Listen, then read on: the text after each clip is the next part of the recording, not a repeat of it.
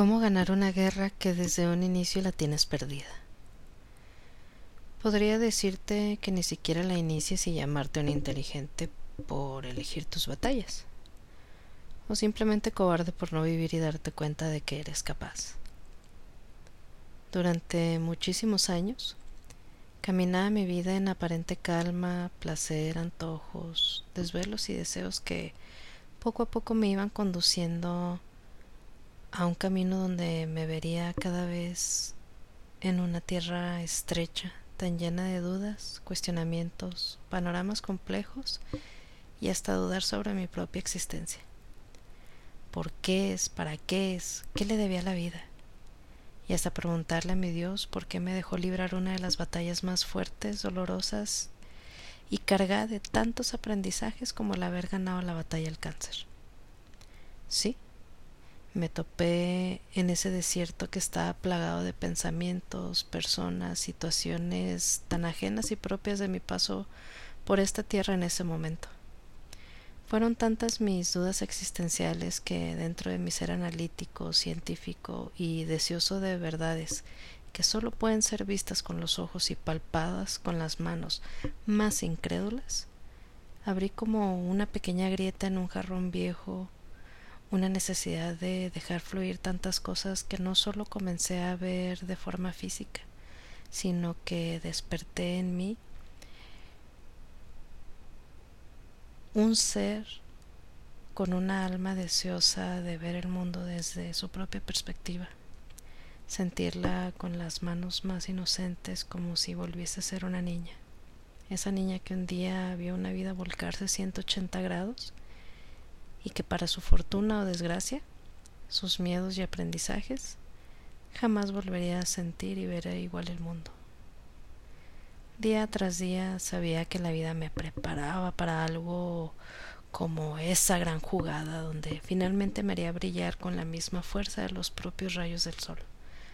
O quizá apagarme de la manera más brutal, sin opción a lucha, a suplicio, a reclamo solo ser espectadora del capítulo más quebrantado de mi existencia. ¿Cómo le ganas la guerra a la muerte si sabes perfectamente que desde un inicio la tienes perdida? Llega como esa duda que jamás entenderemos, se lleva a quienes amamos, nos hiere como un disparo a quemarropa causando heridas que duelen toda la vida, que tal vez nunca cerrarán y siempre dolerán. La muerte llega sin una invitación en mano, sin avisar y hasta como una burla.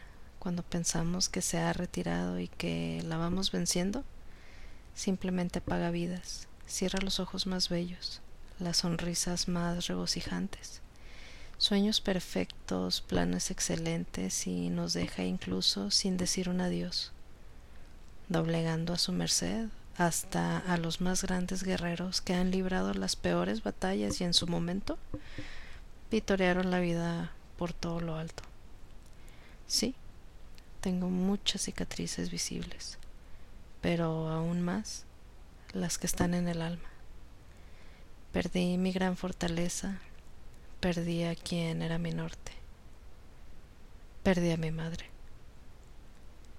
Mis días se han visto sombríos, apagados, desolados, pero también he visto un pequeño destello que insistentemente brilla para que lo siga como si me susurrara Mira, tengo algo para ti.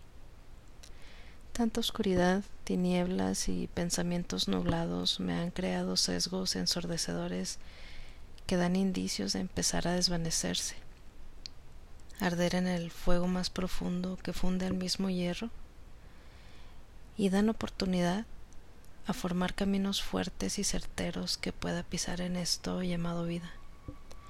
Aún lo más intolerable en la vida, sigo pensando que ocurre para bien, pues me enseña paciencia, forma mi templanza, genera resiliencia, me da la oportunidad de desaprender para poder aprender nuevas formas, nuevas soluciones, nuevos pensamientos, nuevas creencias. La vida me grita que viva, que ella tiene magia, atardeceres, mares y cielos, música y personas que nos estamos esperando ver en algún momento de nuestra bella existencia, que nos sumaremos o nos daremos grandes aprendizajes. La muerte me grita que disfrute mi paso en esta tierra, ya que este año 2020 definitivamente fue el suyo. Así de segura es ella. Allá en el cielo tengo a alguien que extraño con toda mi alma, alguien que aunque pasen los días, meses y años, jamás olvidaré porque honraré su vida a través de la mía, que es lo menos que puedo hacer por todo lo recibido, vivido, aprendido, lo sacrificado, porque sé que ella amaba a la vida tanto como me amaba a mí. 2021 no vengo sola. Vengo con mi niña interior libre, feliz y bien apapachada. Mi yo superior trabajando sin cesar en sanar. Mis ancestros ascendidos, mis demonios más oscuros, mis deidades supremas omnipotentes y aún mejor, mi madre convertida en el ángel más bello que me guía y protege a cada momento. Sí, esta es mi historia y estoy aquí para contarla entre el cielo y la tierra.